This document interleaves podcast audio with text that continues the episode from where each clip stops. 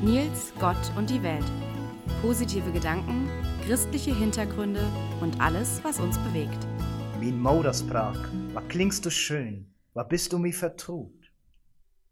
Ein niederdeutsches Gedicht von Klaus Groth beginnt mit diesen Worten. Dialekte und Mundarten sind nicht nur in Norddeutschland noch lebendig, auch im Raum der Kirchengemeinde Niederohmen wird platt gesprochen. Die oberhessische Mundart ist für viele Menschen hier die vielleicht wahre Muttersprache. Das Hochdeutsche kam für manche erst später dazu. Bilingual oder multilingual, zweisprachig oder mehrsprachig aufgewachsen nennt man Menschen, die nicht nur eine Sprache bereits als Kind gelernt haben. Natürlich sind damit streng genommen nicht Hochsprache und regionale Dialekte gemeint, aber es ist schon stark mit zuzuhören, wenn Menschen auch in der Region Vogelsberg so zwischen zwei Sprachen, dem Hochdeutschen und der oberhessischen Mundart, hin und her wechseln können. Einer Mundart, die, als ich sie das erste Mal gehört habe, fast wie eine asiatische Sprache klang. Heute, am 21. Februar, ist der internationale Tag der Muttersprache. Die Muttersprache wird manchmal auch Erstsprache genannt, weil sie die erste Sprache bezeichnet, die ein Kind gelernt hat. Die Erstsprache ist allerdings nicht unbedingt die Sprache, die man später als Erwachsener vorrangig spricht. Neben den in der frühen Kindheit erlernten Sprachen haben viele während der Schulzeit und danach Fremdsprachen gelernt. Heute sprechen viele Menschen neben ihrer Muttersprache eine oder mehrere Fremdsprachen. Und um Theologie zu studieren und Pfarrerin oder Pfarrer werden zu können, muss man Latein, Altgriechisch und Hebräisch gelernt haben.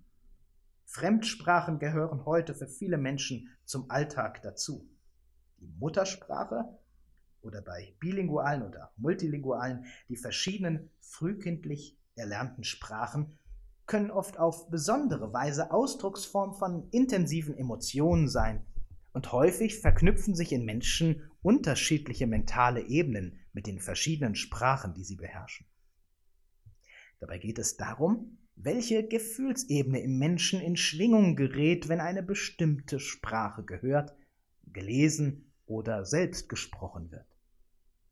Was in den verschiedenen Sprachen ausgesagt wird, mag inhaltlich völlig identisch sein, aber der Klang der Worte und die Gefühle, die wir damit verbinden, können unterschiedlich sein. Ob Fremdsprache oder Muttersprache, ob Hochsprache oder Mundart. In welcher Sprache träumst du? In welcher Sprache schimpfst du? In welcher Sprache zählst du?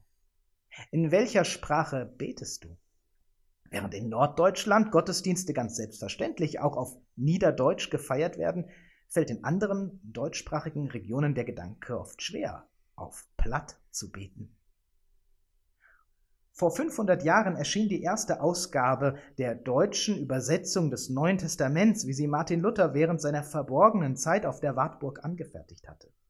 Die ersten 3000 Exemplare waren trotz des relativ hohen Preises schnell verkauft. Sechs Wochen nach der Veröffentlichung konnte man bereits sein Geld zurückerhalten, wenn man das Buch wieder zurückgab. Per herzoglichem Edikt war das Neue Testament auf Deutsch verboten worden. Weitere Verbote folgten schnell in weiteren deutschsprachigen Regionen. Allerdings ging es nicht unbedingt darum, dass das Neue Testament auf Deutsch veröffentlicht worden war, sondern darum, wer es übersetzt hatte. Martin Luther. Luther kannte verschiedene Weisen, den biblischen Text ins Deutsche zu übersetzen, mal wortwörtlich, mal dem Sinn gemäß und manchmal auch so, indem er umschrieb, was der biblische Text in seinen ganz eigenen Sprachwendungen ausdrückt. Luther wollte bei seiner Sprache dem Volk aufs Maul schauen, wie er sich selbst in seinem Brief vom Dolmetschen ausgedrückt hat. Er versuchte durch Beobachtung und Hinhören den Sprachgebrauch der Menschen seiner Zeit anzuwenden. Dabei entwickelte Luther aber auch Wörter, die es so bisher gar nicht gab, die aber heute ein fester Bestandteil des deutschen Wortschatzes sind. Und Luther hatte ein feines Gespür für das Feierliche in der Sprache, für einen sakralen kirchlichen Tonfall dort, wo es ihm angemessen erschien. Seine Weise, Gottes Wort in der deutschen Sprache wiederzugeben, hat bis heute Auswirkungen auf die deutsche Sprache, wie wir sie heute sprechen. Und ebenso auf die Weise, wie wir in der Kirche versuchen, Gottes Stimme Klangräume unter uns und in uns zu geben und sein Wort in der Sprache unserer Zeit zu verkünden. Min Maudersbrok, so Licht und Recht, du aule fromme Red, wenn blot ein Mund min Vater secht, so klingt mit Assenbeet, hatte Klaus Groth in seinem niederdeutschen Gedicht gereimt. Auf Hochdeutsch, meine Muttersprache so schlicht und recht, Du alte, fromme Rede, wenn nur ein Mund mein Vater sagt, klingt das für mich wie ein Gebet. Ob unser Vater im Himmel oder ist Vater im Himmel, ob in einer hessischen Mundart oder einer anderen Sprache, die Sprache des Glaubens ist nicht an kulturelle oder gar nationale Grenzen gebunden.